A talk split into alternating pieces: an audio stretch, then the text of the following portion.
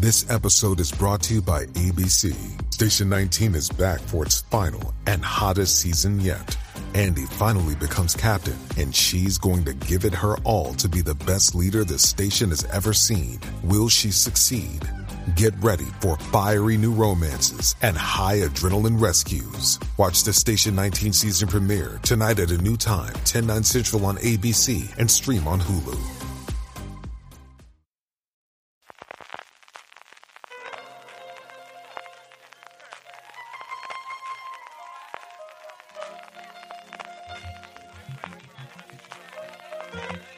Estás escuchando Fuera de Series con CJ Navas. Bienvenidos a Streaming, el programa diario de Fuera de Series, en el que un servidor, CJ Navas, te trae las principales noticias, trailers, estrenos y muchas cosas más del mundo de las series de televisión. Edición del lunes 31 de julio del 2023. Terminamos el mes, como no, hablando de la huelga de guionistas y de sus efectos. Una de las cosas que se estaban rumoreando desde el principio, ya no solo de la huelga de guionistas, sino especialmente de intérpretes, era qué iba a ocurrir con los semi, qué iba a ocurrir con la gala que estaba prevista para este septiembre en Fox ante la posibilidad de que no pudiesen acudir ninguno especialmente de los actores y actrices, pues bien, ya es oficial, la gala ha sido pospuesta.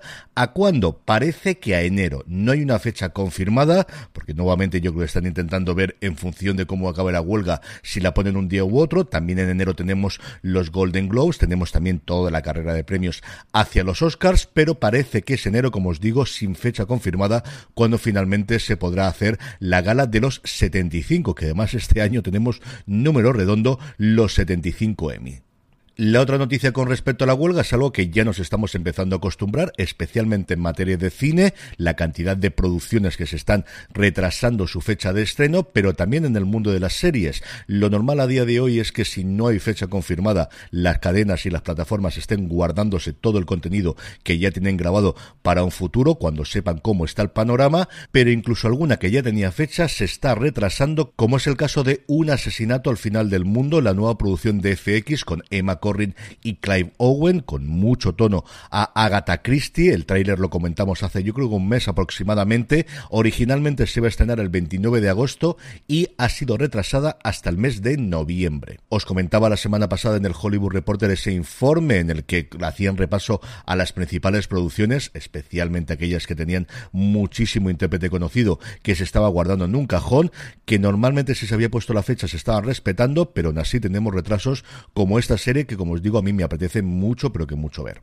Pasando ya a nuevos proyectos, Movistar Plus ha confirmado que ha terminado el rodaje de la segunda temporada de El Inmortal, la serie protagonizada por Alex García. El rodaje comenzaba el pasado 3 de mayo en Madrid, pasó por Guadalajara, por Toledo y por Alicante, ese varios sitios de la costa alicantida donde se ha rodado, y el estreno está previsto para el año que viene, para 2024. En el capítulo de fichajes hoy tenemos dos muy importantes y es que los hermanos Glover, Donald Glover y su hermano Stephen, que ha coescrito con él prácticamente todas las temporadas de Atlanta, van a ser la gente que lleven adelante la serie de Lando. Hasta ahora el responsable de la serie era Justin Simien, el creador de Dear White People y que acaba de dirigir para la Casa del Ratón Haunted Mansion, que se estrenó, la verdad es que con bastante poca audiencia este pasado fin de semana en Estados Unidos. Parece que Simien ha salido del proyecto del que se van a encargar, como os digo, los hermanos Glover, que por cierto, recordemos, tienen un contrato de exclusividad con Amazon, que al final, pues mira, estos contratos de exclusividad de Amazon que han firmado, la verdad es que a mí que me los expliquen. En el apartado de cancelaciones, Hulu cancelado después de una única temporada su comedia romántica musical Here, la serie protagonizada por Mike Whitman y Carlos Valdés. La serie no tuvo malas críticas con su estreno, pero es cierto que no se ha hablado absolutamente nada de ella y al final una serie musical siempre es más complicada de producir, así que una y se acabó para Here. Y en cuanto a fechas de estreno, las Kardashian vuelven a Disney Plus el próximo 28 de septiembre con su cuarta temporada. Y es que ya sabéis que realities y documentales vamos a tener, pero que unos cuantos en los próximos tiempos, sabiendo cómo está el patio. Y luego no son fechas de estreno, pero sí son fechas de festival. Apuntaros por si os interesa que la octava edición del Conecta Fiction and Entertainment, que ya tiene ese apellido totalmente estabilizado, el gran encuentro español, se celebrará del 18 al 21 de junio en Castilla-La Mancha, de nuevo en Toledo, donde parece que definitivamente se va a quedar Conecta Fiction and Entertainment con los países invitados o los países focus que llaman ellos Portugal y Brasil. En el apartado de vídeos y trailers, Netflix ha mostrado un primer vistazo a su nueva serie documental Ladies First, la historia de las mujeres en el hip hop, en el que están pues prácticamente todas. Queen Latifah, Tierra Wack, Dabrat, Koirelai y un montón de mujeres pioneras en el mundo del rap y del hip hop.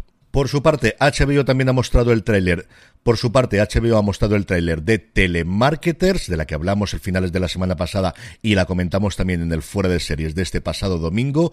Un documental que tengo muchísimas, pero que muchísimas ganas de ver sobre ese mundo tan oscuro de los teleoperadores y de las robollamadas, como se llama esto fundamentalmente en Estados Unidos. Y Hulu ha mostrado el de Crapopolis, la nueva serie animada en Fox, que se estrena el próximo domingo 24 de septiembre, que estará disponible en la plataforma a partir del día siguiente y que yo entiendo que nos llegará aquí a través de Disney Plus. En cuanto a estrenos, este lunes 31 no tenemos, pero sí que a lo largo de este fin de semana, sin ningún aviso previo, Amazon ha colgado Jury Duty, llamada aquí en España El Jurado, una serie que ha sido el grandísimo éxito de Freebie, la plataforma gratuita con anuncios, y que como ocurrió por ejemplo con Boss Legacy, sus series poco a poco van llegando aquí a España en Prime Video. El jurado o Jury Duty es una serie documental de ocho episodios de en torno a media hora de duración de un caso muy alocado que se hace de esta forma con el jurado como suele ser habitual en Estados Unidos y en el que la gracia está en que todo el juicio es falso, todas las personas que participan en él